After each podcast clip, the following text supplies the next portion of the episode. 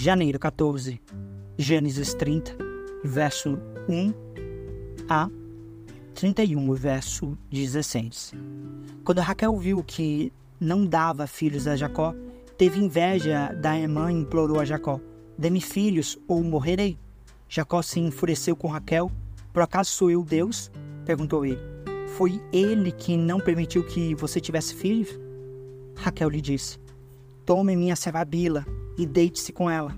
Ela dará à luz filhos em meu lugar e, por meio dela, também teria uma família. Então Raquel entregou sua serva Bila a Jacó por mulher e Jacó se deitou com ela. Bila engravidou e deu um filho a Jacó. Raquel o chamou de Dan, pois disse: Deus me fez justiça, ouviu meu pedido e me deu um filho. Bila engravidou novamente e deu a Jacó o segundo filho. Raquel o chamou de Naphtali, pois disse: Teve uma luta intensa com minha irmã e venci. Quando Lia percebeu que tinha parado de engravidar, tomou sua serva Zilpa e a entregou a Jacó por mulher. Pouco tempo depois, Zilpa deu um filho a Jacó. Lia o chamou de Gade, pois disse: Como sou afortunada. Então Zilpa deu a Jacó o segundo filho. Lia o chamou de Azer, pois disse: Como estou alegre, agora as outras mulheres celebrarão comigo. Certo dia, durante a colheita de trigo, Rubem encontrou algumas mandrágoras que cresciam no campo e as trouxe para Lia, sua mãe. Raquel suplicou a Lia: Por favor, dê-me algumas das mandrágoras de seu filho. Lia, porém, respondeu: não basta ter roubado meu marido, agora também quer roubar as mandrágoras de meu filho? Raquel propôs: Em troca de algumas mandrágoras, deixarei que Jacó se deite com você esta noite. Ao entardecer, quando Jacó estava voltando do campo, Lia foi ao seu encontro e disse: Esta noite você deve se deitar comigo. Paguei por você com algumas mandrágoras que meu filho encontrou. Assim, naquela noite, Jacó se deitou com Lia. Deus respondeu às orações de Lia, que engravidou novamente e deu a Jacó o quinto filho. Chamou de Issacar, pois disse: Deus me recompensou porque entreguei minha serva por mulher ao meu filho. Lia engravidou outra vez e deu a Jacó o sexto filho. Chamou de Zebulon, pois disse: Deus me deu uma boa recompensa. Agora meu marido me tratará com respeito, porque lhe dei seis filhos. Depois, Lia deu à luz uma filha e a chamou de Diná. Então Deus se lembrou de Raquel e a resposta das suas orações permitiu que ela se tornasse fértil. Ela engravidou e deu à luz um filho. Deus tirou minha humilhação, declarou. E o chamou de José, pois disse: Que o Senhor me acrescente ainda outro filho. Logo depois que Raquel deu à luz a José, Jacó disse a Labão: por favor, libere-me para que eu volte à minha terra natal. Permita-me levar minhas mulheres e meus filhos, pelos quais o servi, e deixe-me partir. O Senhor sabe muito bem como trabalhei arduamente ao seu serviço. Labão respondeu: Se mereço seu favor, fique. Eu enriqueci, pois o Senhor me abençoou por sua causa. Diga-me qual será seu salário e qualquer que seja o valor, eu lhe pagarei.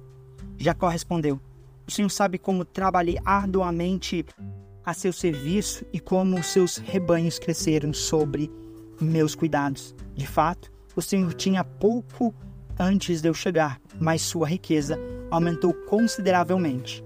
O Senhor o abençoou por meio de tudo que eu fiz. Mas quanto a mim, quanto começarei a cuidar de minha própria família? Quanto quer receber de salário? perguntou Labão mais uma vez. Jacó respondeu: Não me dê coisa alguma. Se o Senhor fizer o que lhe direi, continuarei a cuidar de seus rebanhos. Deixe-me inspecionar seus rebanhos hoje e remover todas as ovelhas e cabras salpicadas e malhadas, além de todas as ovelhas pretas. Elas serão o meu salário. No futuro, quando o Senhor conferir os animais que me deu como salário, verá que fui honesto se encontrar em meu rebanho alguma cabra que não seja salpicada ou malhada, ou alguma ovelha que não seja preta, saberá que as roubei do Senhor. Está bem, respondeu Labão. Será como você diz. Naquele mesmo dia, porém, Labão saiu e tirou do rebanho todos os bodes listrados e malhados, todas as cabras salpicadas e malhadas ou com manchas brancas, e todas as ovelhas pretas. Colocou os animais sob os cuidados de seus filhos, que os levaram a um lugar a três dias de viagem de onde Jacó estava. Assim, Jacó ficou e tomou conta do resto do rebanho de Labão. Então Jacó pegou alguns galhos verdes de álamo, amendoeira e plátano e removeu tiras das cascas, formando listras brancas nos galhos. Em seguida, colocou os galhos descascados juntos aos bebedouros onde os rebanhos iam beber água, pois era ali que se acasalavam. Quando se acasalavam diante desses galhos descascados com listras brancas, davam crias listradas, salpicadas e malhadas. Jacó separava esses cordeiros de rebanhos de Labão. Na época do cio, colocava o rebanho de frente para os animais listrados e pretos de Labão. Assim, Jacó foi formando seu próprio rebanho, que mantinha separado do de Labão. Sempre que as fêmeas mais fortes estavam no cio, Jacó colocava os galhos descascados nos bebedouros em frente delas, para que se acasalassem diante dos galhos. Não fazia o mesmo, porém, com as fêmeas mais fracas, de modo que as crias mais fracas ficavam com Labão, as mais fortes com Jacó. O resultado foi que Jacó se tornou muito rico, dono de grandes rebanhos e também de servos e servas e muitos camelos jumentos. Logo, porém, Jacó percebeu que os filhos de Labão estavam reclamando dele. Jacó roubou tudo que era nosso pai, à custa de nosso pai. Adquiriu toda a sua riqueza. Jacó também começou a notar uma mudança na atitude de Labão para com ele. Então o Senhor disse a Jacó: Volte para a terra de seu pai e de seu avô, a terra de seus parentes, e eu estarei com você. Jacó mandou chamar Raquel e Lia ao campo onde ele cuidava dos seus rebanhos, e disse a elas: Notei que seu pai mudou de atitude em relação a mim. O Deus de meu pai, porém, tem estado comigo. Vocês sabem como tenho trabalhado arduamente a serviço de seu pai. Contudo, ele me enganou e mudou meu salário dez vezes. Mas Deus não permitiu que ele me prejudicasse. Se ele dizia, os salpicados serão o seu salário, o rebanho começava a dar crias salpicadas, e quando mudava, de ideia e dizia: Os listrados serão seus salários. Então, o rebanho inteiro dava crias listradas. Desse modo, Deus tirou os animais de seu pai e os deu a mim. Certa vez, na época do acasalamento, tive um sonho e vi os bodes que se acasalavam com as cabras eram listrados, salpicados e malhados. Então, em meu sonho, o anjo de Deus me disse: Jacó. E eu respondi: Aqui estou.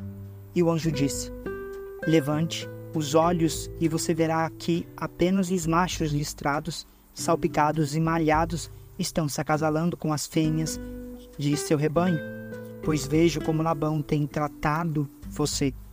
Eu sou o Deus que lhe apareceu em Betel, lugar onde você ungiu a coluna de pedra, e fez seu voto a mim.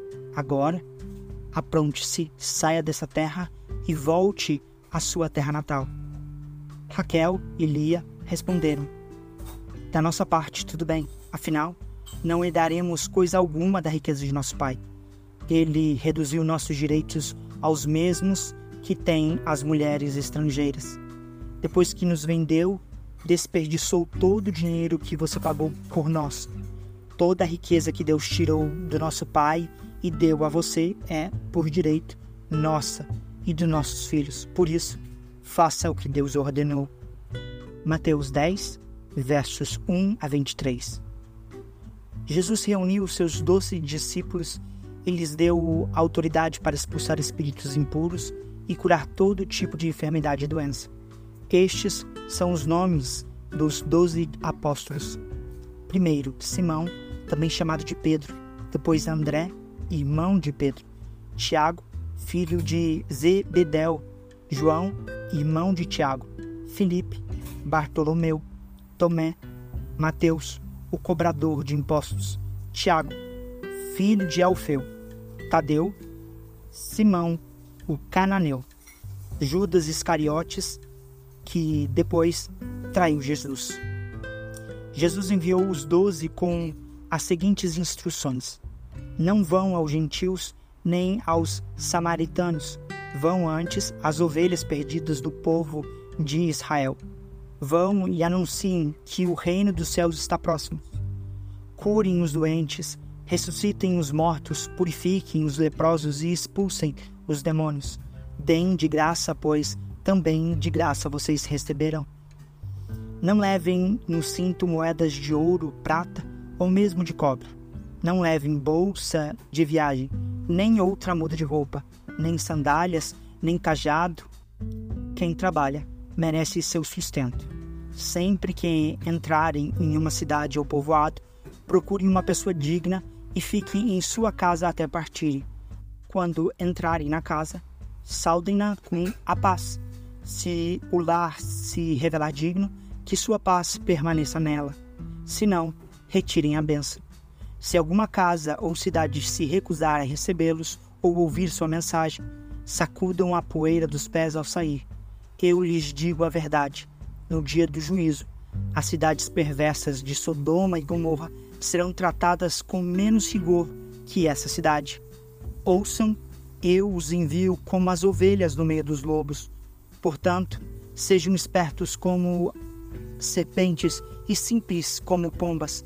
Tenham cuidado, pois vocês serão entregues aos tribunais e chicoteados nas sinagogas.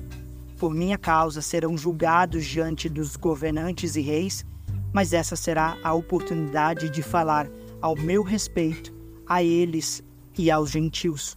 Quando forem presos, não se preocupem com o modo como responderão, nem com o que dirão. Naquele momento, as palavras certas lhes serão concedidas, pois não serão vocês que falarão, mas o Espírito de seu Pai falará por meio de vocês. O irmão trairá seu irmão e o entregará à morte, e assim também o pai a seu próprio filho. Os filhos se rebelarão contra os pais e os matarão. Todos os odiarão por minha causa, mas quem perseverar até o fim será salvo. Quando forem perseguidos numa cidade, fujam para outra. Eu lhes digo a verdade: o filho do homem voltará antes que tenham percorrido todas as cidades de Israel. Salmos 12, versos 1 a 8. Ao regente do coral, Salmo de Davi, para ser acompanhado com um instrumento de oito cordas. Socorro, Senhor, pois os fiéis estão desaparecendo depressa. Os que te temem sumiram da terra. Todos mentem uns aos outros, falam com os lábios bajuladores e coração fingido. Que o Senhor corte os lábios bajuladores e calhe a língua arrogante. Eles dizem: Mentiremos quando quisermos, os lábios são nossos, quem nos impedirá? O Senhor responde: Vi a violência cometida contra os indefesos e ouvi o gemido dos pobres. Agora me levantarei para salvá-los, como eles tanto desejam. As promessas do Senhor são puras, como prata refinada no forno, purificada sete vezes. Portanto, Senhor, sabemos que protegerás os oprimidos e para sempre os guardará desta geração mentirosa. Ainda que os perversos andem confiantes e a maldade seja elogiada em toda a terra. Provérbios 3, versos 13 a 15. Feliz é a pessoa que encontra sabedoria aquela que adquire entendimento, pois a sabedoria dá mais lucro que a prata e rende mais que o ouro. A sabedoria vale muito mais que rubis. Nada do que você deseja se compara a ela.